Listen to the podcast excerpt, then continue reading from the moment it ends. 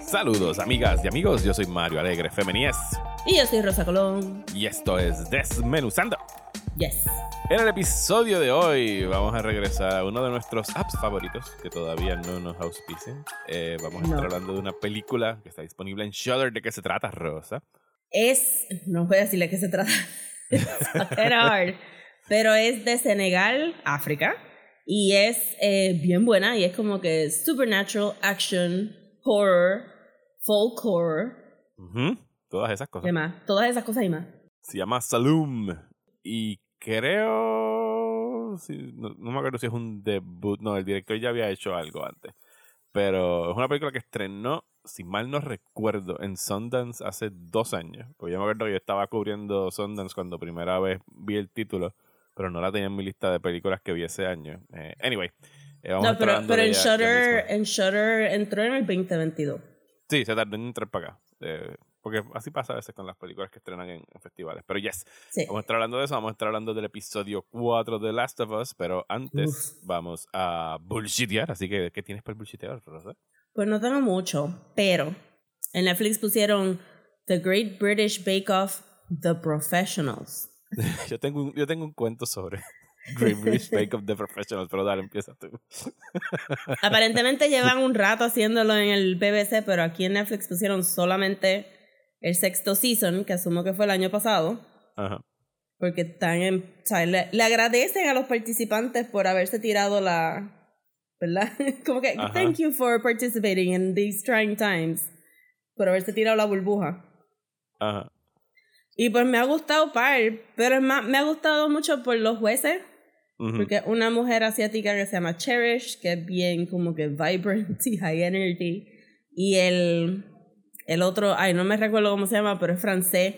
Y también es como que bien, I am passionate about this. About. And I really feel like you could have made it sing a little bit more. Y Cherish es como que asiática, pero con, con acento un poco francés también. Como que, This did not please me at all. I do not want a doggy bag. Este, y hablan así bien cute. Ujú. Los hosts también chulos también porque es un muchacho gay que no reconocí. Pero el muchacho afro-británico había salido en British Bake Off, era uno de los concursantes más jóvenes. Ujú. Y una chulería de nene. Y pues ese es ellos... cuento, esa es mi anécdota. pero dale, sigue, te cuento ya mismo. Ajá, es como que son una chulería. Los concursantes siento que no les están dando suficiente tiempo para perfeccionar las cosas Ujú. a propósito. So I, I- se llama The Professionals, pero lo que estoy viendo es que hay demasiados fails porque no Para que tienen sean tan suficiente tiempo. professionals. Sí, todo el mundo tiene su propio bakery porque si no se han dado cuenta, pues British Bake Off normal es home bakers. Por eso es que no tienen hornos profesionales en el tent, son Ajá. cosas que usan en la casa.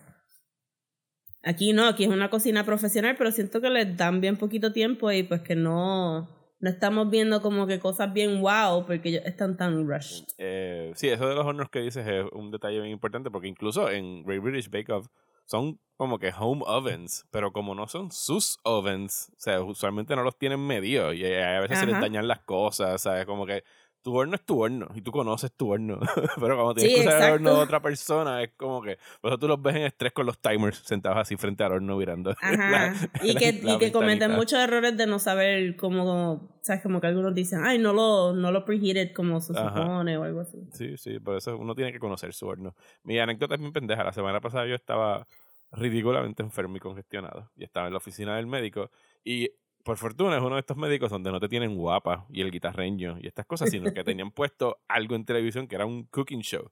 Y yo pues ahí dentro de la congestión y lo mal que me sentía me quedé pegado viéndolo, pero no pasé suficiente tiempo en el consultorio como para ver el intro ni el outro, entonces que no sabía cuál era el título y yo, este show se ve bueno, yo lo quisiera ver, ¿cuál fucking será este show? Y a la única persona que reconocí es al muchacho afrobritánico y yo, ah, ese actor, Nieta, yo he visto ese muchacho en algún sitio y me estuve rompiendo la cabeza todo el fucking weekend, Rosa, tratando de buscar. ¡Oh, no! Mira, Rosa, yo hice searches en Google de young eh, Afro-British actors, ¿sabes? Como que, o sea, yo busqué, dije, a lo mejor es de Fleabag, a lo mejor es de esto. Y yo me, y yo me acordaba de él porque me, acuerdo que, me acordaba que era un personaje, porque no era un personaje, era él, era un, un, personaje como que bien tímido, como que bien reservado, como que no hablaba mucho. Yo, puñeta, ¿de dónde es este cabrón? y en una vez, te lo juro que estuve, cada ratito que me acordaba, y yo, carajo, yo quisiera saber cuál era ese show.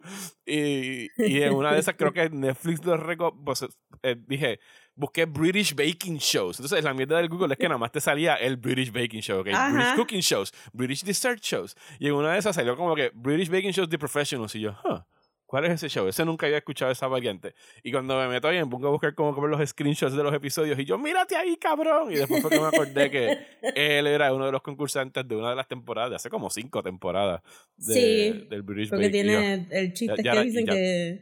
Ya lo puse en mi listita y ya puedo ver el show y ya soy feliz. Yes. No, el show está bien bueno regardless, pero ajá, me siento como que quisiera que les dieran una horita más para que terminen esos showpieces que han quedado bien desastrosos. Sí, y I mean, todo suena delicioso, anyway. Y qué bueno que se están librando un poquito de, del Paul Hollywood-ness del, Ay, sí. A veces hay que coger un poquito break, aunque, aunque sí, a veces se me olvidan los jueces benditos. Prue y Paul Hollywood, yo estoy ahí para no. Ajá, exacto, por eso que estamos todos los que quedamos ahí. Eh, pues sí, ese fue mi misterio de del British Bake Off, The Professionals. Eh, que yo he estado viendo, yo no vi mucho comfort eh, movies porque estaba tirado en la cama. Volví a ver, que no veía hace mucho tiempo, eh, Hulk de Ang Lee. La ah, bien, ajá, ¿te gustó? Mm. A mí me gustó cuando la vi en el 2003. Yo me acuerdo, yo la vi y dije, I like this movie, me gusta esta película de Hulk. Y era como que estaba como que, eh, el final no me gusta esos últimos 20 minutos de padre versus hijo. Eh, y ahora la volví a ver y era como que, ah, este es el final más radical de una película de superhéroes que he visto en mi vida. Porque en realidad es como que poder a... O es una película que de verdad trata de explorar la psiquis de Bruce Banner. Y en realidad aquí eh, Hulk se manifiesta a través de, de, recuerdos reprimidos. De que, bueno, spoilers para Hulk si no lo han visto.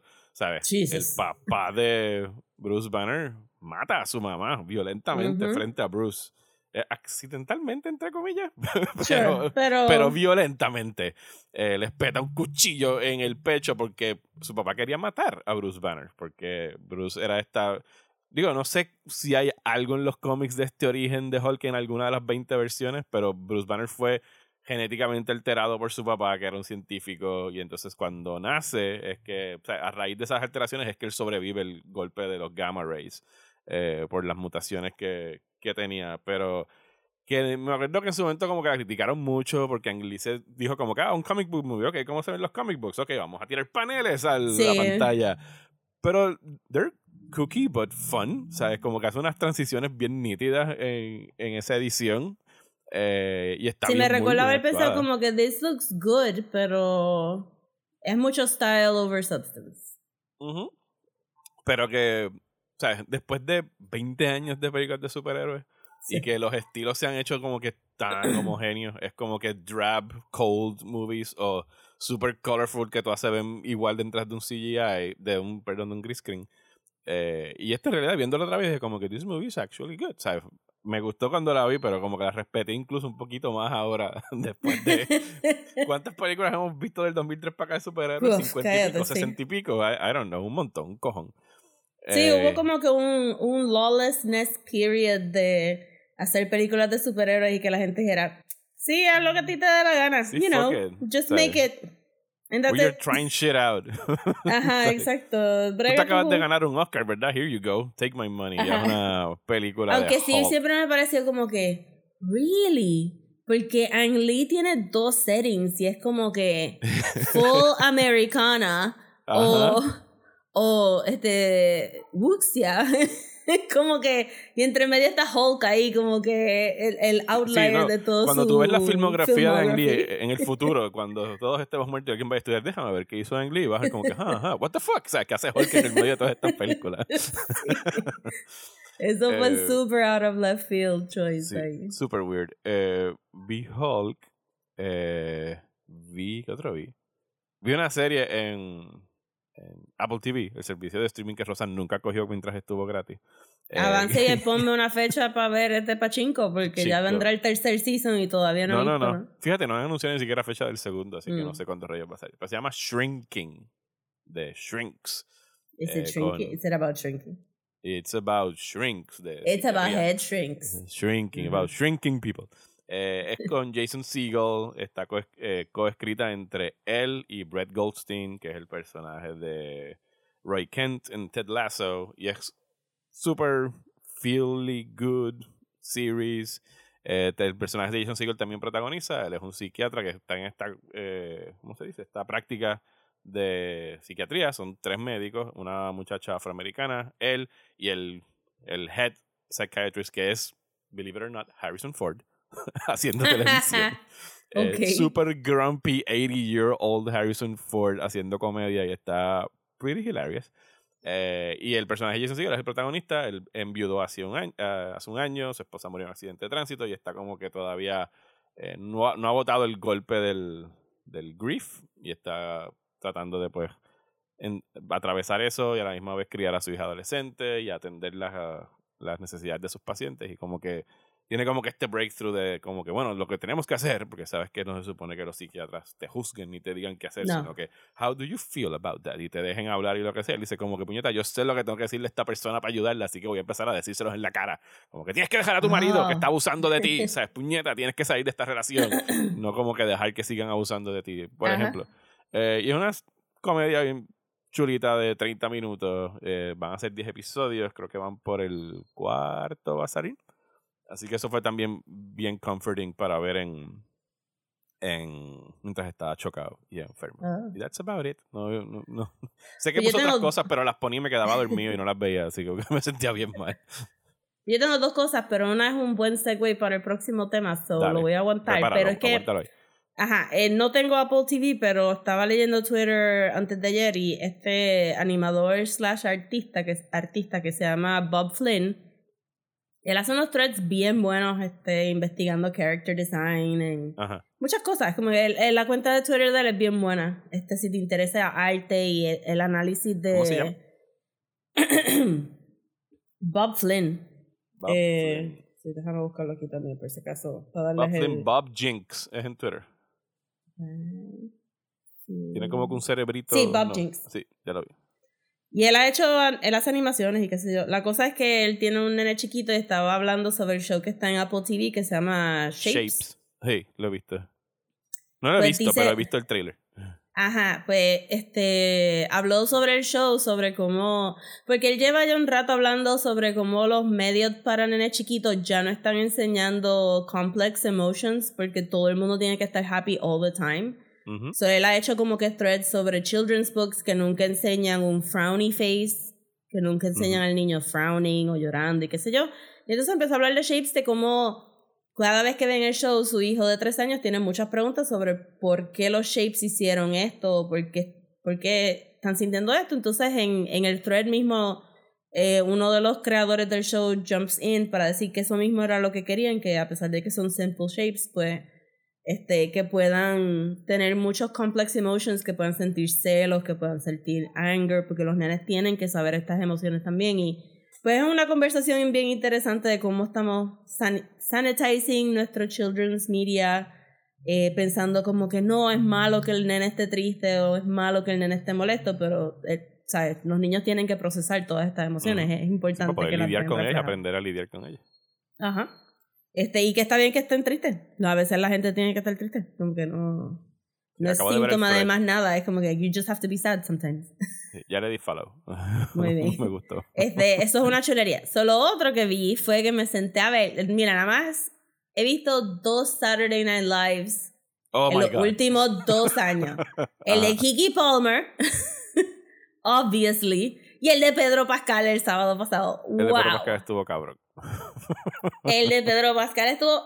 I mean, no porque los sketches estaban súper, súper funny. Obviamente, después de los primeros tres sketches, usualmente Saturday Night Live hace un sharp dip. Sí. Este, Tú tienes que ver el principio y después yo, eh, digo, mi técnica con Saturday Night Live es que yo me levanto el otro día y los busco en YouTube a ver cuál la gente está recomendando también por Twitter y Mm. qué sé yo. Y los de Pedro Pascal yo vi que estaban recomendando prácticamente todos. Y yo, ok, pues sí, casi todos. Hubo todos. como dos o tres que era como de, stop it.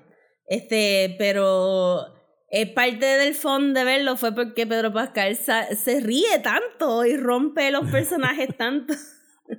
que me recordó, ¿te recuerdas cuando Jimmy Fallon y Horatio Sands Ajá, no podían acabar un No podían bregar, no podían. Entonces aquí él, pero como que it would burst out of him. No era de, sino como, y entonces, para colmo lo pusieron mucho con el único nene gay que hay, que es también el único nene asiático que hay. Ajá. Se me olvida el nombre, pero que es una chulería también. Sí, que es el que Entonces, estaba al lado de él él- en la mesa, que, estaba, que le Ah, no daba podía los giggles también y no podía bregar. Entonces a todo el mundo le daba los giggles y ol- olvídate, olvídate. Este, Sí, pues, él fue el que obviamente. él hizo del, del Spy Balloon al principio de, del show en Sí. el Cold Open. For Jesus. Este, pero mi favorito fue, obviamente, el de Mario. El de Mario fue el primero que vi por la mañana. De, de hecho, él me conoce también YouTube que yo prendí la, el app y lo primero que me salió fue HBO Mario Kart Trailer. Y, y fue el primero que vi. Quedó cabrón. El delivery de It's a me, Mario. Mario.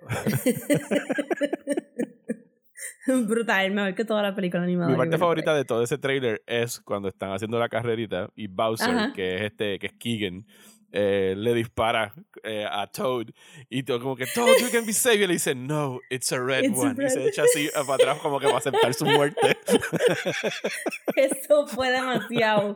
De verdad. Y estaba súper bien hecho, como que Sí, spare no los expense era lo que yo veía. El Ajá. viejito ahí de Jurassic Park. Este, el otro que me gustó mucho fue el del game show. Este, preguntando sobre las Ajá. películas, porque sentí que that's us. Problema bien resumido de, ah, este, es verdad, este, estamos consumiendo tantas cosas que no se queda nada muy memorable. Y hasta yo misma tratando de contestar las preguntas como que, oh my god, este, ah, y me quedé en blank. que, Ese estuvo bueno. Y el de la mamá protectora, que hablaba español. Ay, sí. Ese estuvo Que hablaba y que sonó súper chileno. Yo sentí como que Sonó bien hubo chileno. como con... Y el muchacho que también es nuevo, que yo Sí. soné- que yo pensé que estaba como que a mí me sonaba que estaba imitando algún tipo de acento, yo pensaba que él era suramericano, pero es cubano dominicano. El, Es cubano, porque, yo- porque me sonó argentino. yo, este A este mí también, es yo dije, pues será argentino. pero es cubano. Me vi que como habla con diferentes personas en español, pues se o como estaba algo. tratando de imitar a Pedro Pascal, pues se Sí. tiró para Suramérica a coger un acento de allá abajo. Oh, soy dominicano, Sí, cubano, que me wow. encantaba porque de si yo lo vimos y yo, la mitad, oh, olvídate la mitad, el 80% de los gringos que vieron este sketch no lo entendieron. Lo que es llevar a tu, tu- o sea, tu mamá latina. Ay, y que al final le perdona todo nada más que porque es católica. Porque o porque católica o Jesus, cristiana, sí. Lo de Y los la, y la combinación del el... Spanglish, yo, yo me los imagino confundidos. En un fin de semana rosa donde tuvimos speaking non-English Sí. eh, y singing in non-English, imagínate, ese sketch tiene que haber sido todo. Si tiene closed captions, debe haber sido speaking non-English. Exacto. No, estaba bien bueno. Y yo no, no, obviamente no me importa tanto Saturday Night Live, so no estaba, estoy consciente de que mucha gente se fue, se retiraron, hubo un entonces éxodo pues de- ahora vino gente nueva, so. Pero cuando el muchacho hizo, porque el muchacho este nuevo hizo dos personajes latinos Ujú. De cantazo y fue como que, oh, espérate, ¿es latino de verdad? Como que, what's happening? Y cuando empezó a hablar español fue como que, ah, ok, ok, ok. Sí, pero es caribeño, no sabía que era, o sea, de verdad que cuando lo escuché hablar en español no sonaba caribeño, pero qué sí, bueno. no qué cool. sonaba, pero qué bueno. Entonces, pues obviamente el sketch de la, de la mesa. Este, ¿Cómo se llamaba? Ese era Tamika from... Tiene un nombre bien largo. no sé, pero esa muchacha, porque antes como que no les estaban dando tanto break. O sea, Saturday Night Live dejó entrar a dos mujeres afroamericanas en el mismo season. Era y una de Lisa ellas from- se rajó. Lisa from Temecula. es que el nombre de. Ajá. Y una de ellas se rajó. Esa que se quedó, que tampoco me recuerdo el nombre, pero que ha hecho un montón de cosas como que ha hecho un par de sketches bien buenos, pero yo creo que ahora es que va a tener el espacio para really branch out. Porque ella de verdad trató de quedarse en personaje Ella es la lo más más que aguantó. posible. Ella es la más Sí. que aguantó. Pero cuando, cuando este, vinieron a complain about the noise, ella se viró, is it because we're black? Black, sí. Y, entonces, y aquí- entonces todos los demás en la mesa se echaron a, a reír también. Mira, Ted, este, de verdad que lo mejor de Saturday Night Live es cuando la gente no puede hacer los sketches. Sí, es cuando they break. Cuando they break es que tú te empiezas a reír. Y Pedro Pascal estuvo breaking casi todos los sketches. Todos los bien sketches, él bueno. no podía El bregar. del Fan Cam Assembly, que es el del... Sí. Que, El yo no entendí la mitad del sketch, Rosa. Porque yo sé que estaban hablando como que en TikTok slang o en... Sí, no en internet, sí, en Young Sí. People's slang. sí. Young people slang. Y yo se lo puse aquí a mis hijos y Daniel por lo menos no sabe qué carajo están hablando. Todavía no sé lo que son crumbs. Todavía no entiendo cuál es el slang de crumbs, pero estaban haciendo TikToks de, bueno, fancams de los profesores y al final tuvimos el, el cambio de Sarah Paulson. Que nosotros ok, estábamos ¿qué tú haces aquí? Es como que... Yo me imagino que vive a dos cuadras del edificio de NBC y dijeron, Sarah Paulson, por favor, puedes venir. Pues yo pensé como que, mommy". estarán haciendo fancams de ella en TikTok and we don't know, como que porque ya sale. Ajá, yo dije, pues estará haciendo algo con Pedro Pascal recientemente o algo así, pero no. Maybe. O en realidad hay un fenómeno de Sarah Paulson en TikTok que desconocemos. I mean, ella es un meme bien famoso porque todos los American Horror Stories de ella usualmente acaban en memes. El screams en gay, debajo, ella gritando Ah, debajo de la es mesa. Lo que sí me confirmó eh, Daniel es que en, hi- en high school, donde él está ahora mismo, Pedro Pascal is a thing. O sea, independientemente de género, boys daddy. love him, girls love him, ¿sabes? Es como que todo el mundo está crushing on Pedro Pascal really fucking hard ahora mismo. Es que es una persona demasiado de charming. Es como que stop it. Sí. Y después tú lo ves en. eh, bueno, ya vamos a hacer la transición a, Sí. a, a The Last of Us. Vamos a hacerla ahora, fíjate. Sí, pero esa, esa that was the segue, ahí estamos.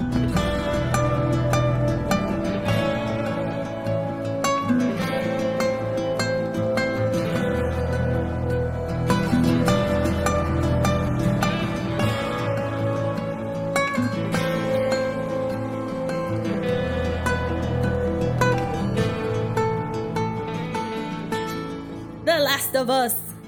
Episode 4. O sea, ¿tienes el título? Nunca, nunca decimos los títulos. Fíjate, ¿sabes por qué no tenemos el título? Porque cuando lo suben a la app, todavía no tiene el título y lo ponen como que Ah. después.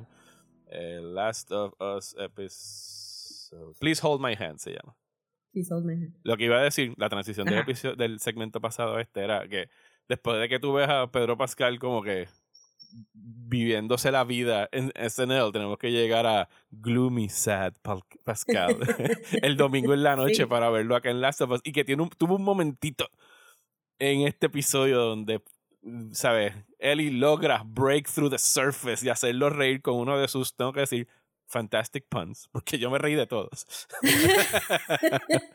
y tú yo Pedro estaba Pascal como, como, yo, que, oh no. I'm, I'm gonna be happy for five seconds en este episodio, Sí. decidió Y tú eh, sabes que maybe se- eso era como que de ahora sabiendo que él es tan malo para no reírse, Ah, sí, yo no, siento que ese fue show como tiene que, que ser, espontáneo.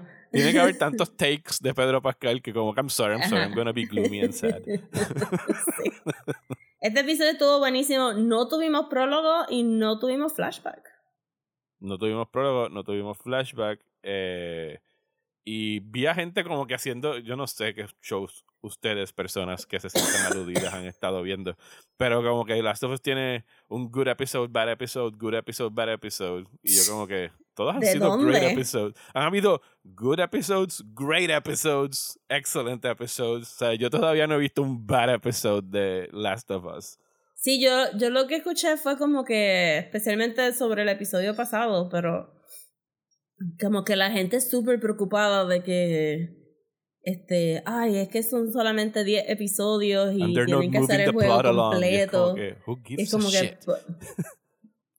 ¿is it that much plot? Porque, Eh, eh, repito, que- si, usted, si usted no ha jugado Last of Us, Last of Us tú lo puedes pasar en 15 horas, que es relativamente corto para un videojuego. Y si tú conviertes eso en cutscenes, ¿sabes?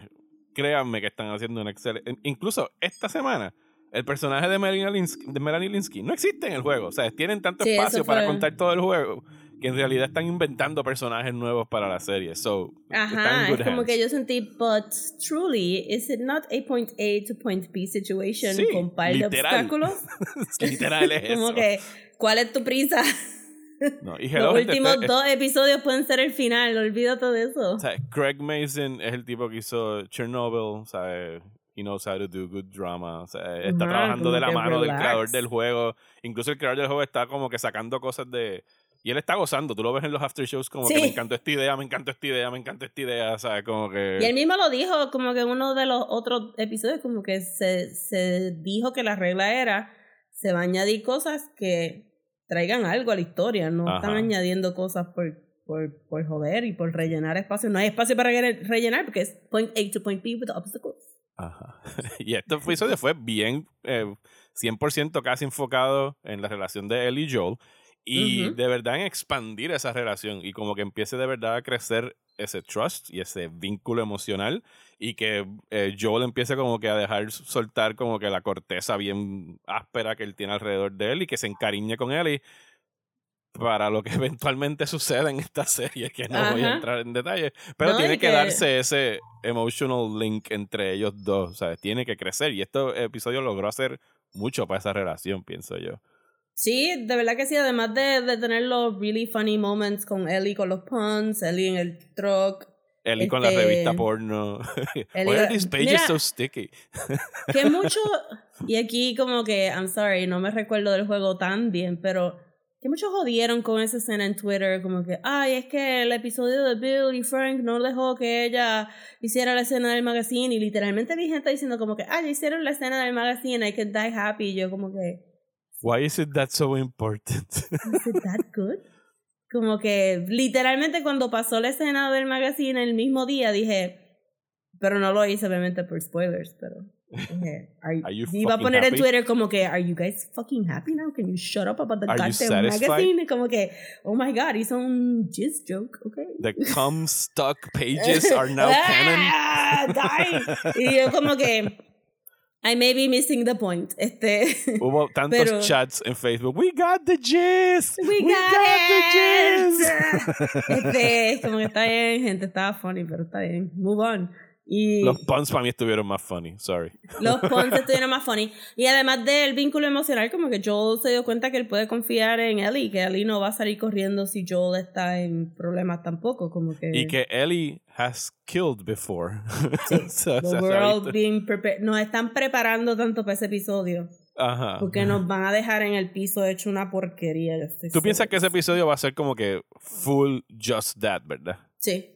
Ok, o sea que estamos hablando de que la semana que viene es el 5. Sabemos que el último es el 9. Que no queda mucho. O sea, quiere decir que maybe sea el 7 o algo así. Yo le estaría apostando Eso es lo que, yo pienso. Esto va a ser un two episode arc. Lo de Melanininsky va a ser un two episode arc. Después vamos a tener el, el carousel episode. Y después cerramos. Sí, porque tienen que llegar a donde está el hermano de, de Joel. Pero va a pasar, ya vimos el trailer del próximo, va a pasar algo aquí. So, son dos episodios acá en Kansas City y después llegarán a, a donde están, pero igual que el episodio de Bill and Frank no fue 100% flashback, había un, un, bumper y un closing, so harán lo mismo para el carousel. Este, este estuvo buenísimo. El voice actor que hizo de Tommy es el right hand man de este el personaje de Melanie Ninsky. Ajá. Que es el de la barbita. ¿El hizo de Tommy dónde? Ah, en el juego. Ah, ok, ok, no sabía ese detalle. Sí, lo, lo, dijeron en el final, en los episodios al final, como que creo que tienen un voice actor en cada story arc. Ok, ok. lo, que voy, lo que voy a pensar. Pues él e, estuvo bien interesante y yo sé que alguna gente ha dicho como que ay, esto es lo que Walking Dead pudo haber sido. And, it's a little bit true. Ajá. Pero siento que que los dos sin sin si Walking Dead no hubiera salido pues The Last of Us no lo hubieran no lo hubieran hecho. Exacto. O sea, tenía que haber pasado una cosa primero para que saliera la otra. Así Ajá. Pero esto estuvo Walking Dead refinado, como que tienes este really personal problem de esta mujer que no quiere let go eh, de esta venganza al punto de matar un recurso porque es un médico. Este, mató un médico. Ajá, y yo, ahí como que ella caminando por shipping container y yo, ese médico entrenó gente. Should you stop and think a little bit about this? Este... Puedes dejarlo prisionero, pero que ayude a curar gente. Tiene un medic que no puede hacer nada. Tiene un medic, pero no es un doctor de familia que sabe deliver babies y cosas así como que. Y ella. Y se nota que es como que una una situación que está self-destructing, como que los Firefly. Y este, este hombre, ay, ¿cómo se llama? El showrunner. Eh, Craig Mason. Craig Mason dijo algo ahí al final en el behind the scenes que era como que Porque, sí, porque estos grupos extremos al final siempre llegan a lo mismo, que, ¿sabes? Este, the extremist groups turn fascist y todas estas cosas, como que, yeah, a veces, not always, let's este, be a little bit nuanced here, este...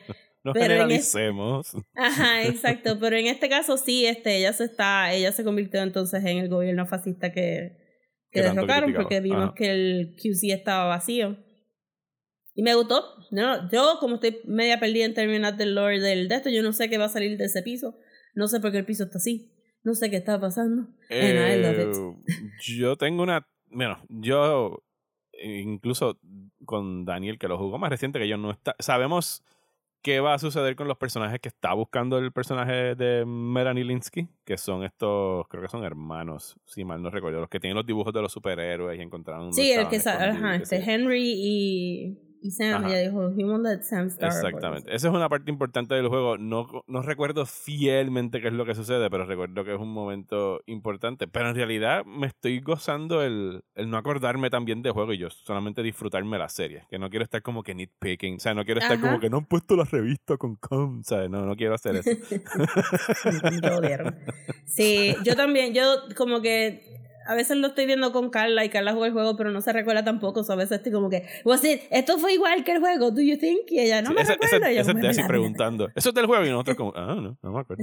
It's just good. O sea, nosotros le dijimos, el episodio pasado no fue prácticamente del juego y tú pensaste que fue precioso y yo, sí, ese es el mejor episodio y yo, sí, lo es y pues y no es del juego. Ajá. So, who cares? Es simplemente for fun, pero este estuvo really nicely built up al punto de que, ajá, es medio shocking cuando encuentran el espacio donde estaba Henry y Sam, porque uno no sabe que Sam es tan chiquito.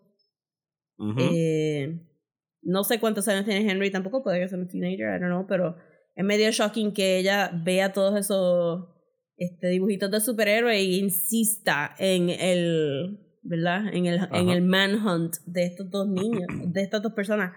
Y, Y que pueden haberles hecho para que los estén persiguiendo. ajá, por- exacto, por porque ella sigue diciendo que el hermano was tortured, pero nosotros estamos cogiéndolo por fe, como que, que pudo haber pasado con el hermano, no sabemos. Este, y que ella ponga todo eso por encima de la seguridad de los pocos que quedan, porque claramente quedan bien poquitos. Este, me gustó también como Ellie, como, como en dos, es que no entiendo por qué la gente está parecida por el pacing, porque te dan tanto, tanta información en dos segundos de ver a Ellie jugando con la pistola en el, Sigue. en el espejo. Que básicamente Ah. está haciendo taxi driver. o sea, está como que apuntando. Sí, la gente, sí.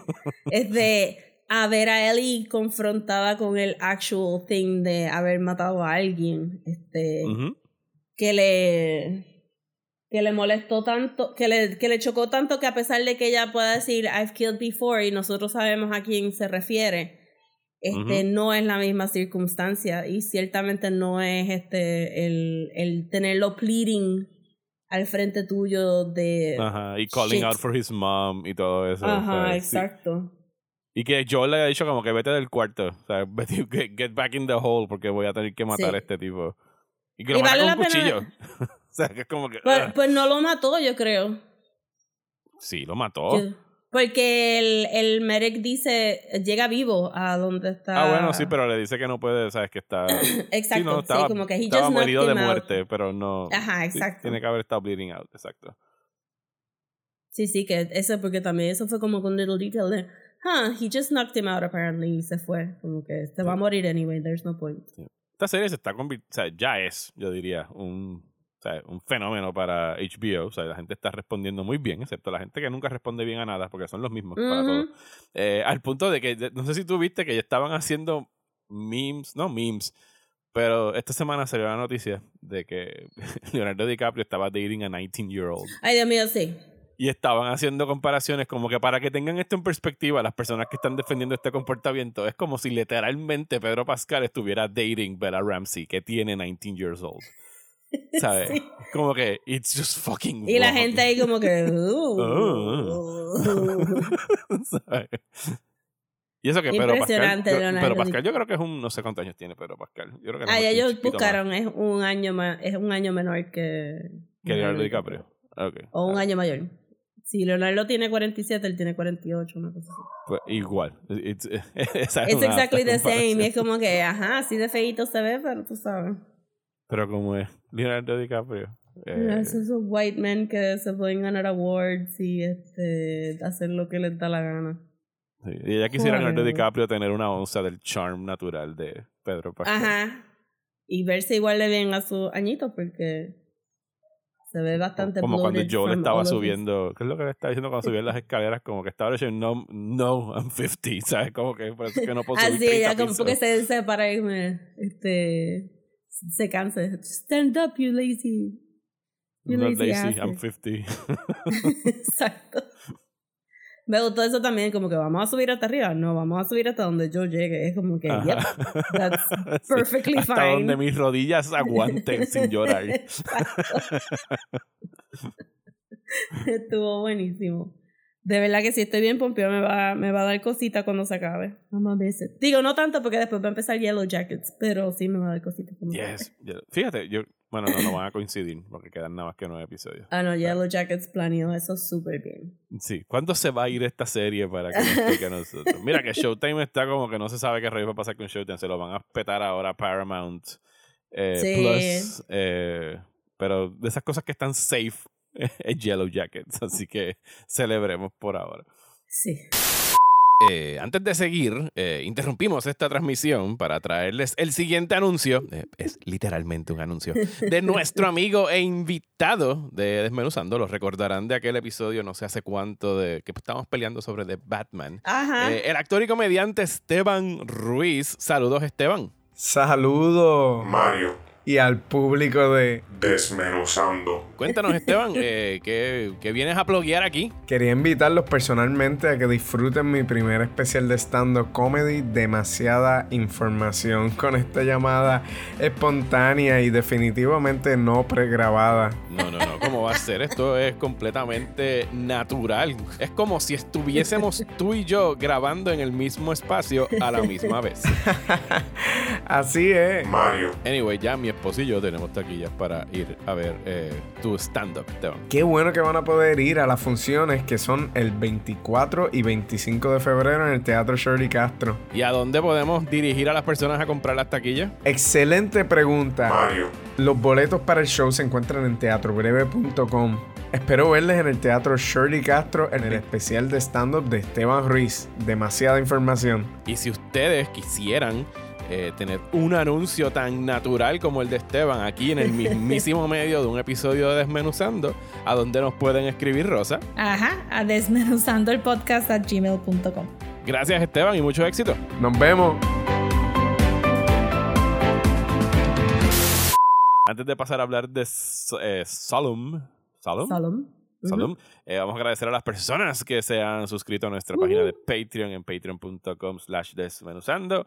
Eh, les queremos dar las gracias como siempre. Saben que pueden ir a hacerlo. Van a tener episodios extra para escuchar si están en el nivel de 5 dólares al mes. Eh, este mes nos van a poder escuchar tan pronto como esta semana hablando de Wakanda Forever en otra edición de. Rosa se pone el día con el MCU. Eh, que Rosa, tengo que ad- adelantar que no estoy looking forward to a Rosa se pone al día con Ant-Man and the Wasp Quantum Mania. Pues Pero, maybe no tienes que preocuparte de eso porque no he visto ninguna de las de Ant-Man. So- ¿En serio? Ah, pues Ajá. está chilling. Está bien, ¿no? Está Sí. bien. Fíjate, si hay una con la que no tienes que molestarte en ver, es esta. Eh, pero de eso me escucharán hablando en otro podcast, en próxima tanda o en algún otro sitio. No va a ser aquí en Desmenuzando.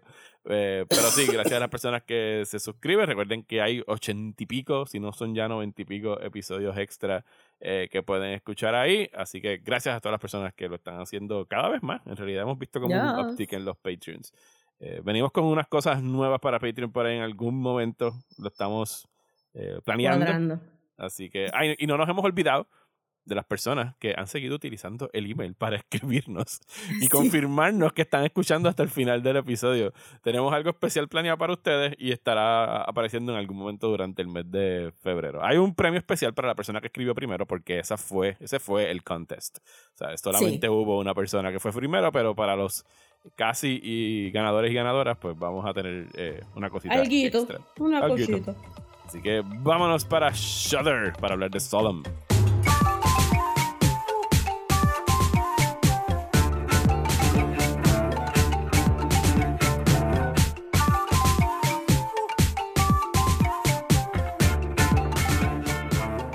Ok, teníamos algo planeado para esta semana. Tuvimos que call an audible, como dicen en fútbol, como que inventarnos algo de último momento.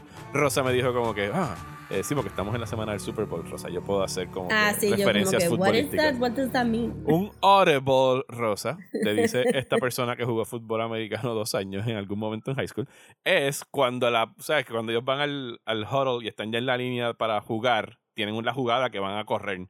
Y es como que se dan cuenta de que a lo mejor no es la mejor jugada, o la defensa está preparada para esa jugada, y el quarterback grita algún código a su gente y es para cambiar la Ah. jugada.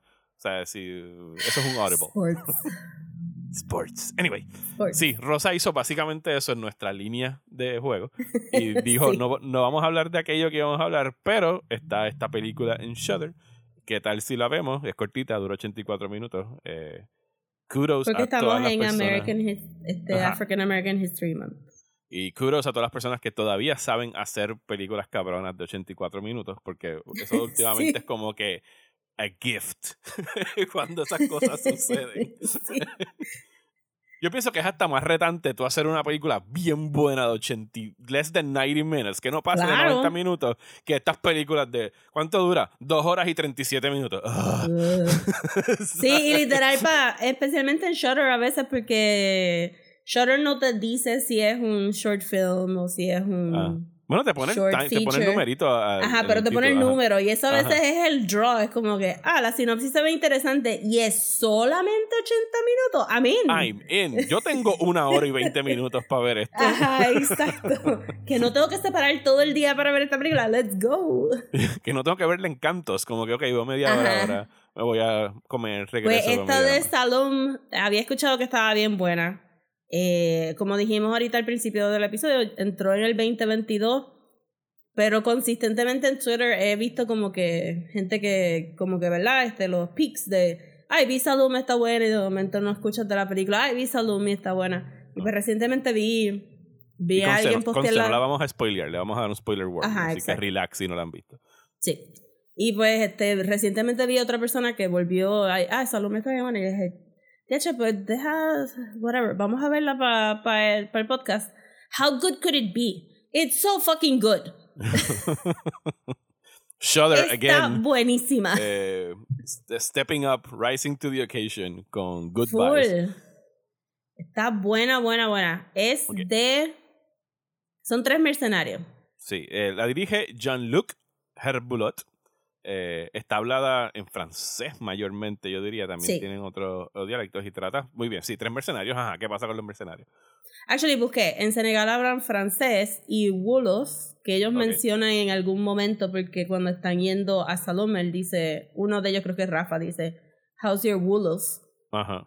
Porque, ajá, no Eso es lo que se un habla dialecto. Sí, pero entonces, ajá, este, bien poquitos hablan francés, más gente habla Wolof. Pero whatever. Leí demasiado de Senegal anoche. Este, son tres mercenarios y están, eh, es el 2003 y es el, la introducción a la película es un, Un golpe de Civil. War que hubo, Sí, hubo un En golpe de estado en el nación- 2003.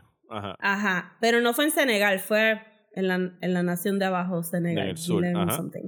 Y ellos aprovecharon el caos de ese Este Ajá. golpe de estado para entrar a, a, a Guinea. Guinea-Bissau, creo que es donde ellos estaban metidos. Guinea-Bissau es donde pasó el golpe de Exacto, estado. el golpe de estado. Ellos se meten ahí para extraer un, un narcotraficante mexicano. Ajá, alguien del cartel. secuestrado. Alguien del cartel. y se lo iban a llevar a Dakar, que es la capital de Senegal, que es como que the most westernmost city en África porque está en una puntititita. Ajá. Cuando, o sea, cuando ven el continente africano de, de... No, ¿es el Eastern o el Western? Eh, western. Western, exacto. Es el westernmost point en, en el continente. Ajá. Está hilarious. Pues entonces cogen una avioneta eh, y en el camino, porque obviamente siempre hay un shootout y todas estas cosas, se dan cuenta que el fuel tank está ruptured. Sí, que que el ala que tiene, que, un- que el ala tiene un roto, que piensan que Ajá. fue un tiro, y ahí empieza el misterio, no fue un tiro, fue un, un knife. I mean, o no sea, les parece un tiro. algo. Sí, como que looks very much so like a full ass slice. Exacto. Este, Ajá. y ellos tienen que aterrizar en el desierto y vale la pena decir que los colores son bien desaturados y fríos este, en este desierto. Maybe no es un desierto, we'll call it that. Y se, ve, se, ve, se, ve, se ve desierto. se ve ¿sabes? desierto, pero puede ser como que un ecosistema bien específico de Senegal. Este, y entonces, pues, eh, Ch- eh, Chaka, que es el de facto leader, yo pensaría, estos son tres, tres arquetipos bien interesantes porque Chaka es como que bastante young looking eh, y parecería que es the man with a plan. Ah, a todo esto es como que se nos olvidó mencionar que hay un maletín lleno de oro. Ajá. Porque there always Este, is. There always is. Pero bien como que cool Pulp Fiction, tiene como que este Kraken en... Sí, en- un pulpo, eh, un squid, una- un giant ajá, squid, algo así. It was amazing. Este... pues, Sí, si, Chaka- tuvieras, si tuvieras que tumbarte algo del set de Saloon, hubiese Sí, sido ese. el. Bueno, eso o la pistola. La pistola se veía bien cool. La pistola se veía cool. Mm, sí, también, también. Yo Yo pondría ahí metido la como que el del, machete cleaver de, de Rafa. Oh, sí, sí, también, se veía bueno. también. Déjame, Y hay muchas gafas. cosas nítidas. sí, de Production verdad que design, se ven cool. production design, 5 estrellas. Es Sí, y este costuming design, Costume 10 de design. 10. Sí. Pues Chaka es como que Young y el, el líder se ve como que más jovencito que Rafa y que Minute. Obviamente Minute es el más viejito. Minute se ve como un elder, tiene que estos dreads blancos bien bonitos, no como los que vimos en House of the Dragon, like proper, Ajá. proper este locks, perdón, les dije Sí. dreads, son locks. Proper locks. Este, ¿Cuál es la diferencia? Para, para la gente que no sepa. Que dread tiene una connotación negativa. Ah, ok, está bien, son Sí. locks. Ok, Son locks. aprendí algo. Este, bien bonito, pero precioso el pelo. ¡Guau! Y entonces ese es el elder y es el más espiritual. Ok. Eh, y entonces Rafa, que es como que el, el muscle hothead, yo diría. Un Ajá, mohawk. Y la, barba, se- rubia. ajá, Ajá. y entonces este, bien cocky. Este, Las gafas que se le ven los ojos, pero no se le ven los ojos, depende del ángulo Ajá, del sol. no, es que de verdad todos los tres se ven como que yo quiero action figures, yo quiero, they look really cool. Y un cigarrillo Y- que les juro que estuvo en el mismo length durante toda la se queda sacando película. humo. sí. Ese fue Pues- el mismo cigarrillo por 80 minutos. Sí, y el pobre tipo del cartel ahí arrastrado, arrastradísimo. Sí, Eso fue lo Este- primero que me chocó cuando de repente están en el avión y empiezan a hablar español. Yo como que, ¿qué, qué carajo está pasando en Sí. esta película? Fue- y que hasta, ajá, porque Chaka sabe hablar español y fue como que, wow. Ajá. Super nice. Pues nada, entonces en eso Chaka se recuerda que pueden conseguir este resina, eh, Para gasolina. tapar el, para tapar el, el, Ajá, el el avión. A mí era un roto bien grande. Yo no sé si, pero está bien. Sí, era Entonces- un gash. No era un roto, era un gash. Era un roto bien grande. sí. Este, pues resina, gasolina. Y, y él dice: Este sitio nadie sabe que existe, más o menos. Y podemos quedarnos aquí tres días en lo Sí. que la policía low, deja de en lo que en lo que baja Ajá. en lo que baja la, la, la commotion que hemos provocado por sacar a este tipo de aquí Y entonces, por el sitio es Salón, Ujú. que, que no existe, busqué en el mapa. Ajá. It does not exist. Eh, pero que parece ser como, como una. Este. Como una hippie. Donde tú vas, te quedas, pero tú, tú no pagas por quedarte ahí, tú intercambias labor. Tú estás ahí trabajando un rato. En los chores que te diga el. El dueño del sitio, que creo que era Omar. Era un bartender, ¿verdad? Era el que estaba sirviendo el, el- los tragos. Sí, el bartender que se estaba sentando at the head of the table. Este, y eso. Y. Y pues este. Y ellos sacó, como que al principio están como que, "Uh, ok, esto es muy hippie para nosotros. Este. y se nota. Y donde tú empiezas a ver que había algo interesante ahí, es cuando están en la, co- en la comida y, y llega la, la nena que se llama. Este. Estoy buscando que en dos nenas. ¿Es la que se llama Sephora? No. No, esa no era Sephora. Salaman, Eh, no. Eh, bueno, que actriz no creo que es Mariel, Mariel Salmier, creo que ¿Era es que- Mariel Salmiel? Porque había otra que era como que, no sé. Ay, Es que como yo creo que son sus primeras películas, no tienen sus... Y esto es una película Sí. low budget de No, no, es agua, tienen es agua. Es Agua, Eva- ok. Evelyn Illy Ju- Ju- Agua. Ok, ¿Sí? yes. Sí, tiene que ser. I'm so- sorry, you guys, sorry. Este. Pues ella es sordomuda y empieza a sign language en la mesa. Eh, y sabe quiénes son. Pero el contexto que ella le da está bien interesante porque ella está diciendo como que ustedes son estos mercenarios, se llaman los Jainas, ustedes estuvieron en la, en la guerra civil, qué sé yo, bla, bla, Ujú. bla. Este, pero yo quiero estar con ustedes. Ajá. Y entonces de momento todo el mundo sabe sign language y resulta ser que ellos lo dicen en la mesa que es porque la gente que trabaja en las minas de oro todos saben sign language para poder comunicarse entre el bullicio de la maquinaria y todas esas cosas.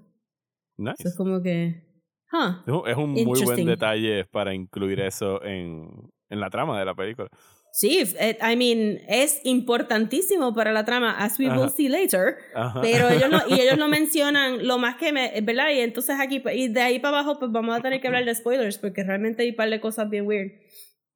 Pero lo que más me impresionó de la película es que no hay handholding. Esto es una película de Senegal for Senegalese people Ujú. that just so happened que tú de que la también puedes pusieron en verla. Shudder. Sí, porque en algún momento, y ya mismo vamos a entrar en spoilers, relax, pero si no la han visto, sepan que esto tiene como que este vibe de, de un western. Eh, tiene como que la propulsión de una película de, de Robert Rodríguez también, porque se siente medio el mariachi, medio low budget, como que llegamos al town en el medio del desierto y todo el mundo tiene pistolas y está armado y como que you cannot trust anybody. Y que al igual que, o sea, porque esto está en Shudder. Y en cierto momento yo viendo la película dije, ¿por qué esto está en Shudder? ¿Dónde está el horror? It's coming. No les vamos a decir cómo, ni cuándo, ni por qué. Pero que en ese sentido me acordó mucho a, a From Dusk Till Dawn, que es otra película de unos Sí. criminales huyendo, que es como que pues From Dusk Till Dawn pasa una hora y tú como que, ¿por qué carajo esta película dijeron que era de vampiros? Y es como que, ah, ok, llegaron los vampiros, Sí. como que cuando quedaban media hora de película que salen los vampiros. Eso Eh, es una buena comparación con el mariachi porque eh, creo que fueron, creo que yo te mandé el mensaje a los tres minutos de la película. Ajá. Y yo te dije, esta película está buena. Sí, a los tres pues- minutos fue que me lo dijiste. Sí, Te estabas yo- convencida ya. Yo paré la película y dije, solamente he visto tres minutos and I am already so engaged. Porque la cámara es bien... Bien dinámica. Eh, bien dinámica. activa. Ajá. Sí. Que está, está, la cinematografía está cool, la historia está cool, y la, el camera work está cool, y las actuaciones están 100%. Sí, no, las actuaciones están brutales. Y, re- y volviendo a lo que tú dijiste, antes de pasar a spoilers y que los que nos quieran escucharnos no nos escuchen, eh, que lo que tú dijiste, que esto es una película de Senegal, hecha para los senegales y sus vecinos, porque me imagino que pues, uno entiende más si están por ahí. Y es como que fuck you si no entiendes, o sea, busca información. eh, y eso, volvemos, que es algo que hemos dicho muchas veces aquí en, en Desmenuzando, la especificidad cultural Ujú. en el entretenimiento no es algo que debe repeler al público, es algo que al contrario, por lo menos a mí me atrae. Es como que, uh, esto se siente como algo unique y auténtico y Ajá. propio de esta gente y yo quiero saber más de eso y es algo que, pues, me... Y esto es una película low budget, o sea, yo busco información, es like a very low budget movie y no hay razón para que, o sea, yo sé que aquí en Puerto Rico nos encantan hacer las comedias, pero we need genre filmmaking de este I know, tipo. yo viendo esto y decía, oh, ¿por qué no estamos haciendo esto aquí? Y yo sigo, sigo pompeado con la idea de que esta película me la mencionó. ¿Quién fue? Bueno, mencionó Modesto Lacen me la mencionó Israel Lugo. Y es una película que yo sé que está en producción y que en algún momento vamos a ver que se llama eh, Había una vez en el Caribe, que es, ra- es un Once Upon a Time. eh, como han visto tanto Once Upon a Time in the West, Once Upon a Time in China, pero del Caribe en la época creo que de la esclavitud y va a combinar eh, Spaghetti Western con Samurai Movies aquí con puertorriqueños hechas sobre la historia de Puerto Rico. Y estoy como que tan fucking Cannot pompeado wait. porque salga esa película. Sí. O sea, yo, así que tengo high hopes. Y la persona que la hizo está escuchando de casualidad, como que I want to see your movie, por favor. Llámame. para que escuche el episodio. anyway, spoilers para Salum empezando ahora. Spoilers. Dong. Gong. Dale. Ok, so, eh, so, resulta ser que ellos entonces les dan los chores y aquí es donde se empieza a poner la cosa media shaky porque cada uno los dividen, ¿verdad? Este, Rafa se va con agua A al pescar- mangle, Al mangle, exacto. Sí, no a pescar, se mangle. van al mangle, ajá. eh, a contar pájaro, Ajá. porque es la reserva. Este, el mexicano se va con el policía, porque aparece un policía y el policía los tiene clock también. I mean, era hilarious en parte porque they are so iconic looking. Ajá. que, y están Incluso los tres el mexicano. juntitos. O sea, el narco mexicano que en realidad no compone tanto en la trama, o sea, tenía su propio look y su propio wardrobe, o sea, y su pelo de alguna Ajá, forma es en como que específico. you can, y no, no había manera de que tú, tú decías como que, sí, aquí hay un mexicano, es tú, tú eres el mexicano, tú. No hay tú nadie ahí. más que se vea como tú en este sitio. Sí. Este, so el policía los tenía clocked ya cuando había llegado también, y era como que, oh, you guys are great. Este, pero el mexicano es un MacGuffin para llegar a Salome. no- Eh, entonces, pues este es Minute. Ah, y también es tan dinámica la película que cuando ellos están sentados en la mesa, que Chaka les, les pone fake names. Este, la película te pone los nombres y los tacha y te escribe el nombre fake Ajá. arriba para que tú te recuerdes. Sí, usan mucho eh, fonts en, en pantalla para identificarte dónde estás Ajá. y todas esas, todas esas cosas. Súper, de verdad que está bien moderna, como que es, es spaghetti western, pero es bien moderno también. Ajá. Eh, y entonces pues es Minute que va al village con Omar, que se da cuenta que hay algo súper weird, que hay estos niños con, con los oídos quemados Ajá. para hacer... o este, cortados, o, ajá. Sí. No, puta, ¿con quién Minute va al village? No me recuerdo con quién Minute va, pero el Chaka, Chaka. va con... No, Chaka Chaka va con Omar Ajá. a, a la pesca. Ah, ok, ok. que entonces nos introducen otro problema político de una manera bien sencilla que es este busqué Senegal es un underdeveloped nation en el sentido de que están más preparados para el futuro que nosotros porque tienen agricultura y pesca Ujú. pero eso es ser underdeveloped este so eh, tienen una variedad de pescado fuera de la costa y viven de la pesca pero los poachers van este con explosivos y tiran estas neveritas con explosivos al agua para matar más peces de cantazo Y dañando el, el Eh, y dañan el ecosistema y no les tengo que decirle qué color eran los poachers because you know. Y you know so ellos este Chaka y Omar se van con BB guns y le disparan con los BB guns a los a los poachers para que no puedan pescar ese día ese es su trabajo que again encontré que fue como que una buena manera de venderte la idea de que ellos todos están bonding pero dándote un political problem Sí. Y que no También. están matando a los poachers, los están hiriendo con. O sea, bibis. eh, duelen, Ajá, pero sí pero whatever y well deserved deberían dolerles pues, más. Ajá, exacto.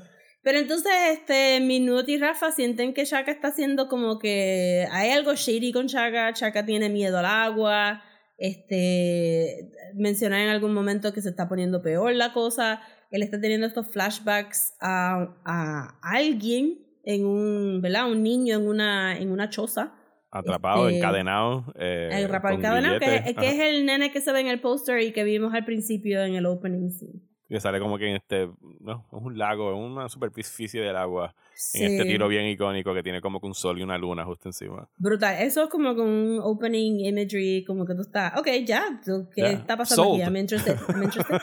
este, y pues nada, este, realmente lo que arranca a hacer es que pues tienes a Agua diciendo que, ah, exacto, porque después ella, ella habla con Rafa en el barco cuando van a ir a contar a los pájaros.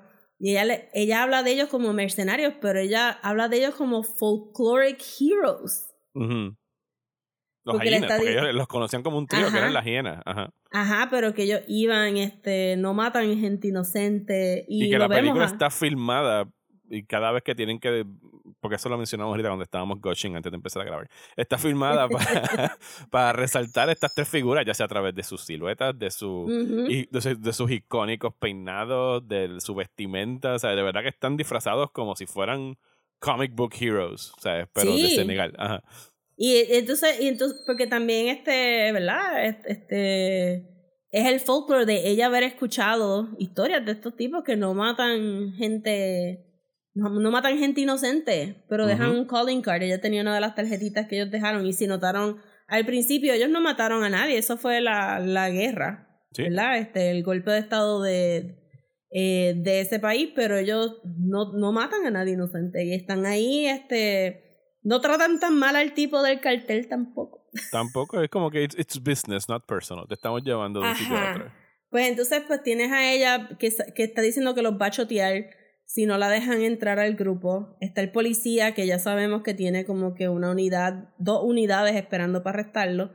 Y está como que el overall weirdness del que yo estaba como que it's a cult, it's a cult, you guys, it's a cult, porque ¿quién se, ¿quién se mete en un campamento en el medio de la nada? Cults, cults do. Este, pero no, no era un culto. Y resulta ser que tenemos dos twists en esta película. Son mega, mega, mega spoilers ahora para estos dos twists. Uno es que we're actually watching a revenge movie. Es un revenge plot, que es el revenge de Chaka, que es el niño que estábamos viendo en esos flashbacks, porque era él acordándose de su pasado cuando estaba encadenado bajo este general, general, un general, un líder militar que se llamaba Remington. Era la pistola. Sí, pero le decían, general, sí. Le decían general, ¿verdad? Pero era Remington, Sí. porque la pistola era un Remington y por eso le decían Remington, porque la pistola era marca, era un Remington Revolver, que es un revólver bien viejo del oeste en Estados Unidos. O sea, tiene como que este look bien específico de, de las pistolas de Estados Sí, Unidos. es y el revólver, cuando tú piensas en revólver, ese es el revólver que tú el de los vaqueros, ¿sabes? Que tú lo vas a ver vaqueros. el close-up ahí en, la, en el cinturón del, del vaquero. Anyway, esto es un revenge movie y él llegó hasta Salum específicamente para encontrar a este cabrón que lo tenía a él y a un chorro de otros niños eh, encadenados y lo estaba explotando laboralmente, lo estaba tratando como esclavos, básicamente. Sí, la implicación era que eran child soldiers. Ajá. O sea, sí, Sí. para estar peleando con los mismos conflictos que estábamos viendo al principio de la película. Sí, y que la razón que Chaka usa los guantes es porque está branded con las R de Remington en Ujú. las manos. que él se las quita, que los guantes, el guante yo creo que es de los primeros tiros que vemos en la película, porque él tiene Ujú. como que este, estas- este deck de cartas de como que las personas que Ajá. estaban buscando y los guantes No, también son son, los como que son los business cards de ellos. exacto, y el guante sale en el póster de la película, en uno de los pósters de la película, Sí. ¿sabes?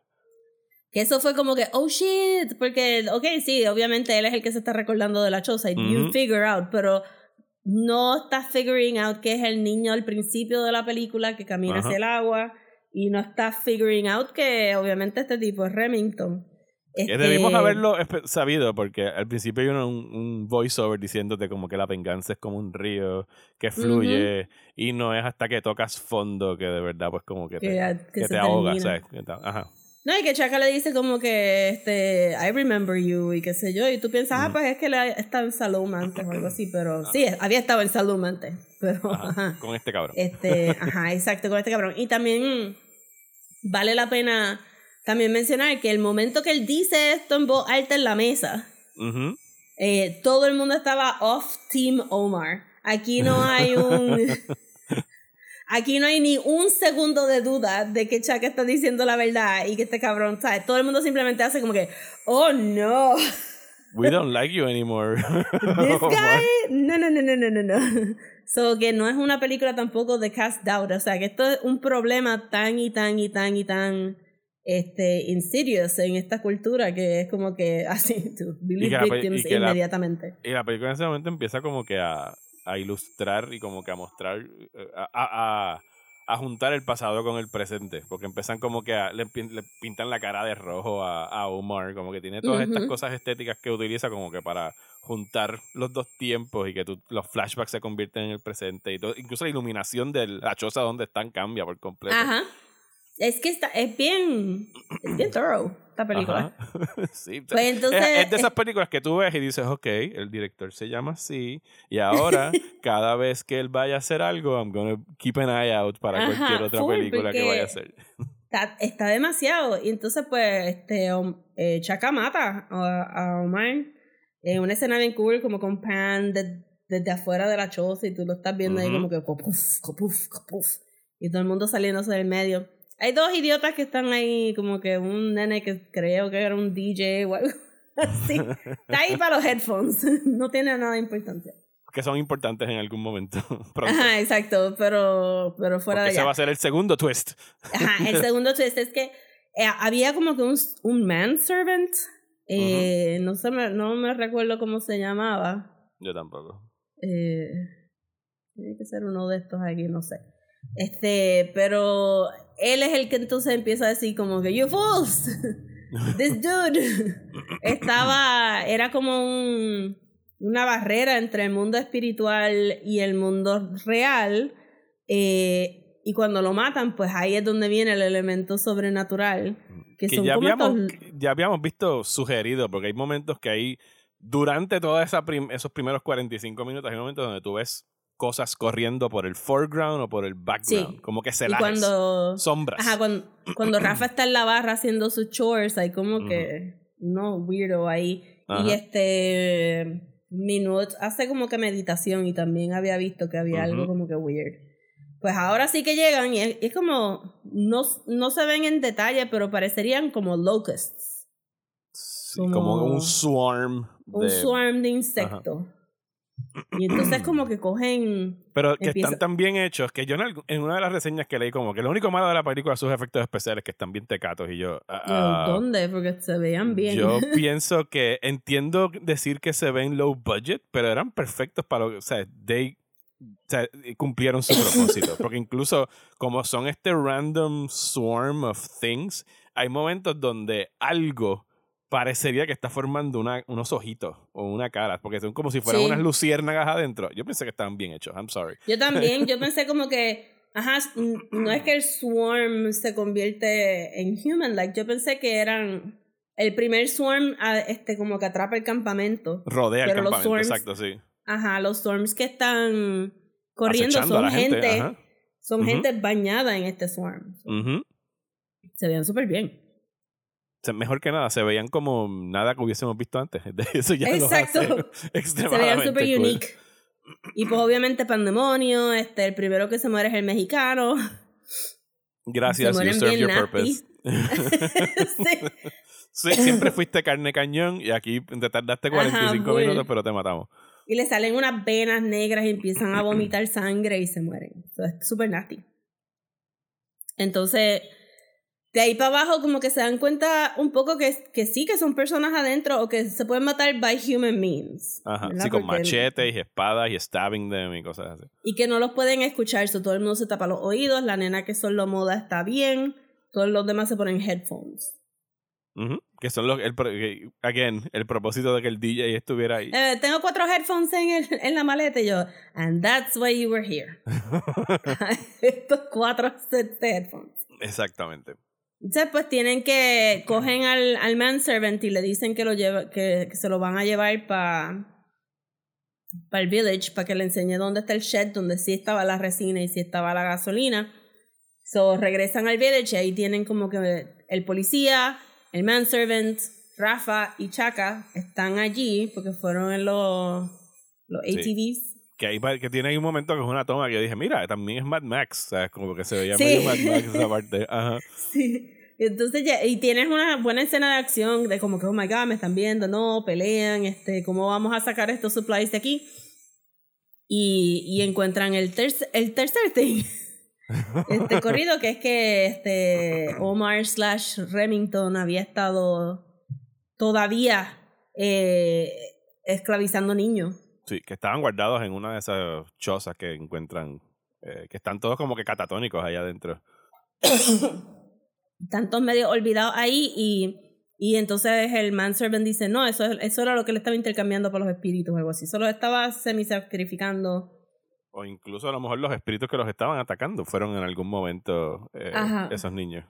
Exacto, pero yo pensé, yo no te lo explican y no lo tienen que explicar. It's fine. You can use your imagination. Sí, eh, como dijimos al principio, esta película no se detiene en ningún momento para explicarlo a nosotros los westerners what the fuck is going on. Es como que estos son nuestras creencias, esto es nuestro folklore, you either accept it or bye.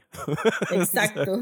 Yo llegué a pensar que los niños que ellos vieron que tenían los oídos quemados son los que están cubiertos de los de los este things, de los espíritus. Bam, bam, Se fue se fue el se fue el policía por ir para abajo. Eh, Omar, el manservant se trata de escapar, pero los mismos niños avenge themselves. Que, que, que Chaka se sonríe y todo cuando lo ve qué pasa. Y entonces regresan y cuando regresan a Salom se dan cuenta que Minut este, se sacrificó, por decirlo así. Como él era. como una él era... bien, bien sentida, así como que bien afectuosa. Ah, y también cuando él, le, cuando él le da la bendición. Ajá. Sí, porque él era como que el sabio de los tres, era como que el, tipo sí, como el abuelito. Ajá. El elder, Eso me gustó un montón también. Ajá, porque había ternura. tú piensas que la película va a ser bien macharrana, pero no es macharrana at all. Es bien cool. Y ellos, se llevan extremadamente bien con. con Ajá, y se quieren, se quieren, porque that's- ajá, son mercenarios juntos. There has to be love there for, for, the, for there to be trust. Ajá. Este, y pues se dan cuenta que, que Minute se sacrificó, entonces pues lo lloran y, y esto, Y, pero lo- y entonces ellos también lo, lo, lo matan. Sí, lo tienen que forma. matar. Lo tienen que matar. Ajá. lo tienen que matar para cerrar la- el portal, yo diría, porque una vez él se muere, pues como que los Su espíritus espíritu que estaban encima, encima del campamento se, se van. Y, y pues los que quedan son este Rafa, Chaka y Agua, la nena. Se montan en las lanchas. Eh, Sí. Y ahí la película se pone bastante creepy en Sí. esta parte final. Porque llegamos entonces a lo que habíamos escuchado al principio de la película, que la venganza es como un río y ta, ta, ta, ta, ta, y de las profundidades del río salen estos espectros del pasado, o sea, de víctimas del coloniaje y de los traumas y de la violencia. Ujú. Y pues Chaka estaba en un revenge track, estaba cobrando venganza y como habíamos dicho al principio, la venganza no, o sea, es como un río que hasta que tú, o sea, al- al final te ahoga y pues estos fantasmas agarran el cuerpo de Chaka y se lo llevan al río y escuchamos el se- voiceover otra vez y pues, se muere. Y se fue, se muere. Porque la, pues, Que la eso- venganza y- es algo que la venganza es algo que te consume en, en sí, su que no hay, no hay vida después de la venganza porque Ajá. eso, that's what he was living for. Él no- estaba haciendo algo bueno, avenging eh, tanto a él como a los otros eh, que fueron víctimas como él. Pero no, hay- no hay turning back from that point on. Exacto, es como en, eh, ajá, you're on the road and the road changes you and you don't go back. Ah, Lo que me encanta del final de la película del principio es que en realidad es algo que tú lo estás viendo, pero que se siente como algo que tú pudiste haber escuchado la historia around a campfire. Como que era como Ujú. que esta fábula para hablarte solamente sobre la venganza y porque Sí, la venganza es mala. Sí, y eso hace todo el sentido después como, como los pintan ellos tres, son folk heroes que están Ajá. ahí este para darte una lección de sacrificio, de, de, de, de llevarte este camino, te, te llevas arrasado a todo el mundo porque en parte pues Minute se muere por culpa de Chaca. El único que Este- sobrevive es eh, Rafa, ¿verdad? Rafa. Y Agua. Rafa Maybe, y si no Agua, se los está- llevaron los... Tan ready para esa segunda parte donde los jainas eran Chaca, Rafa y Agua, pero no, no va a pasar. Este, No, no va a pasar. Ni una, pre- una precuela, maybe. No, no va a pasar. No, no va a pasar, no va a pasar. Pero es que estaban tan cool estos personajes que fue como que, ah, man, I wish I could have seen a little bit more. Pero Rafa es el, para mí, Rafa era mi favorito, eso estaba feliz que, que sobrevivió. Esta película estuvo bien cabrón. De verdad que sí. Eh, así que si han llegado hasta aquí escuchando el spoiler discussion o ya la vieron, pues ustedes saben lo brutal que estuvo. Así que, Rosa, muy buen Audible. Puedes jugar en el Super Bowl el domingo, ¿sabes? Te graduaste. Yes.